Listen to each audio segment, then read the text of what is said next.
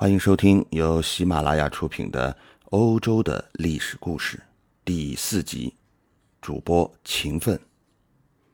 那么我们前面说到了这个麦西尼的入侵，那么麦西尼的文明呢，大概是从一千六百年到公元前一千五百年，这是麦西尼文明的这个发展期。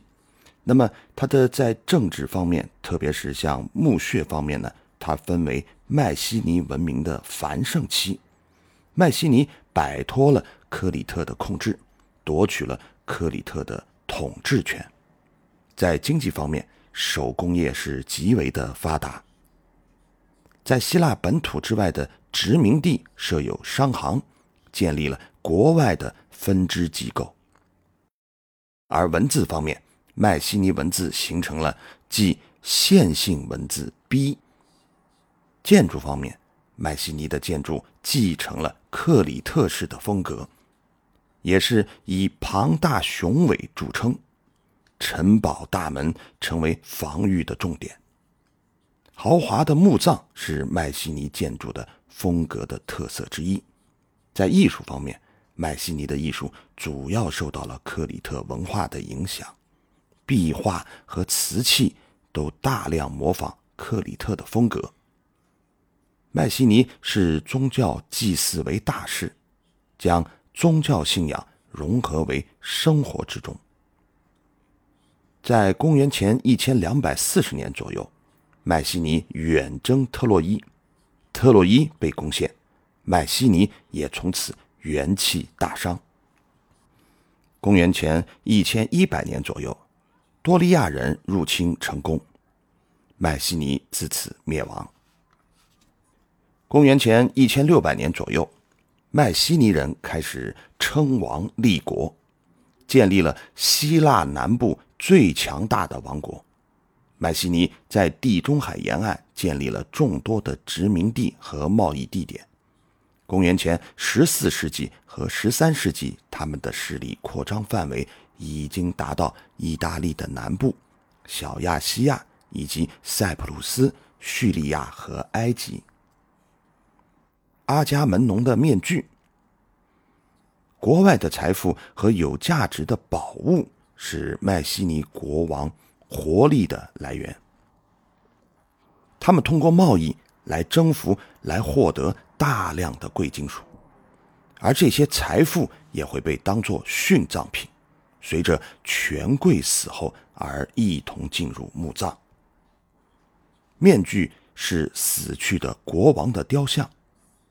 曾经被认为是传说中的阿伽门农，实际上，面具雕像的主人可能是一个更早期的麦西尼统治者。麦西尼国王墓葬里的巨大财富，从侧面反映了这一时期的麦西尼经济的繁荣和国力的强大。那么，我们再来了解一下麦西尼的政治组织。第一。迈锡尼为君主制国家，国家有权征集劳役，招募工匠进行国家建设。第二，大将军有自己的辅助者，地位仅次于国王，拥有广大的土地。第三，王国的各省份派驻许多的行政官员，他们统筹各种事务。并管理税政，上缴政府。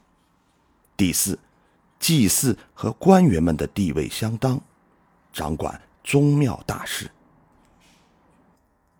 我们在空中取了一张照片，可以看到迈锡尼卫城的文明。这个位于奔罗尼撒半岛的东北部，它与迈锡尼其他城市一起构成了希腊诸国中最强大的王国。那么，图中这个空中的照片是迈锡尼卫城的照片。卫城的周围围绕着防御墙，在坟墓右侧和宫殿的中心远一些的地方，有一些较为朴素的建筑，应该是工匠和护从的住所。同时，这些建筑又兼当作作坊和储藏室之用。狮子门。狮子门是迈锡尼卫城的主要入口，建于公元前一千三百五十年到公元前一千三百年。狮子门的门楣上有一个三角形的巨石，上面雕刻着一对雄狮互助的浮雕。这一对雄狮俯视着进入城门的人，更突出了城门的庄严肃穆。狮子们在当时是非常流行的城门的造型。阿特柔斯之墓，迈锡尼文明的王墓分为树穴墓和圆顶墓。据此，考古学上把整个迈锡尼文明分为前后两个阶段，也就是树穴墓王朝和圆顶墓王朝。圆顶墓王朝是迈锡尼文明的繁盛期。这一时期，迈锡尼经济发展迅速，国力逐步强大。阿特斯柔之墓是圆顶墓的代表，被后人称作为阿特柔斯的宝库。我们从当时的一幅图片中可以看到，拱顶蜂巢式的构造在高远的晴空下十分壮观。大理石排列的横梁上，坟墓上。方还留着钉眼的痕迹。麦西尼的士兵。麦西尼是尚武的民族，荷马史诗中有很多描写麦西尼英雄的文字。他们大多手持长矛和利剑，同时用金属盾牌来避开敌人的攻击。那么，我们看到这幅图上有一个波，图中的波。图案描绘的就是迈锡尼晚期时的士兵，那时候的士兵穿戴更为轻便，手中所持的圆形小盾牌更适合于集体作战，长矛依旧是步兵所必备的重要武器。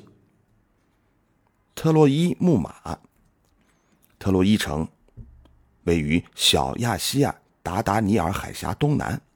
交通便利，富庶繁华。公元前十三世纪后半叶，特洛伊城被焚毁。根据荷马史诗的说法，此系迈锡尼人所为。传说迈锡尼攻城十年不克，最后用木马计才出奇得胜。提野波格于一七七三年创作的油画。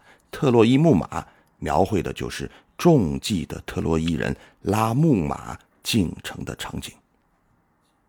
多利亚的入侵，关于迈锡尼文明为何消失，史学界一直众说纷纭。有一种说法是由于多利亚人入侵所造成的。多利亚人是古希腊人的一支，与迈锡尼人同属一族。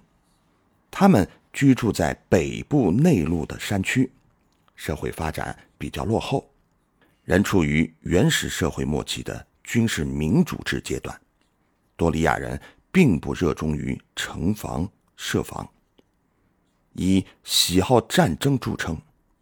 大约公元前一千一百年到公元前一千年，多利亚人从伊比路斯和西南的马其顿。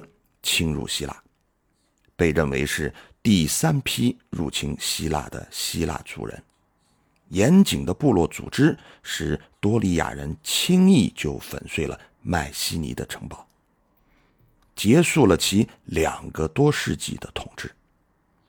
多利亚入侵后，并未建立自己的国家，希腊的文明就此中断了，倒退了好几个世纪，陷入。黑暗时代，直到公元前七百五十年，雅典、斯巴达、克斯林等实力雄厚的城邦出现，希腊文明才开始恢复发展。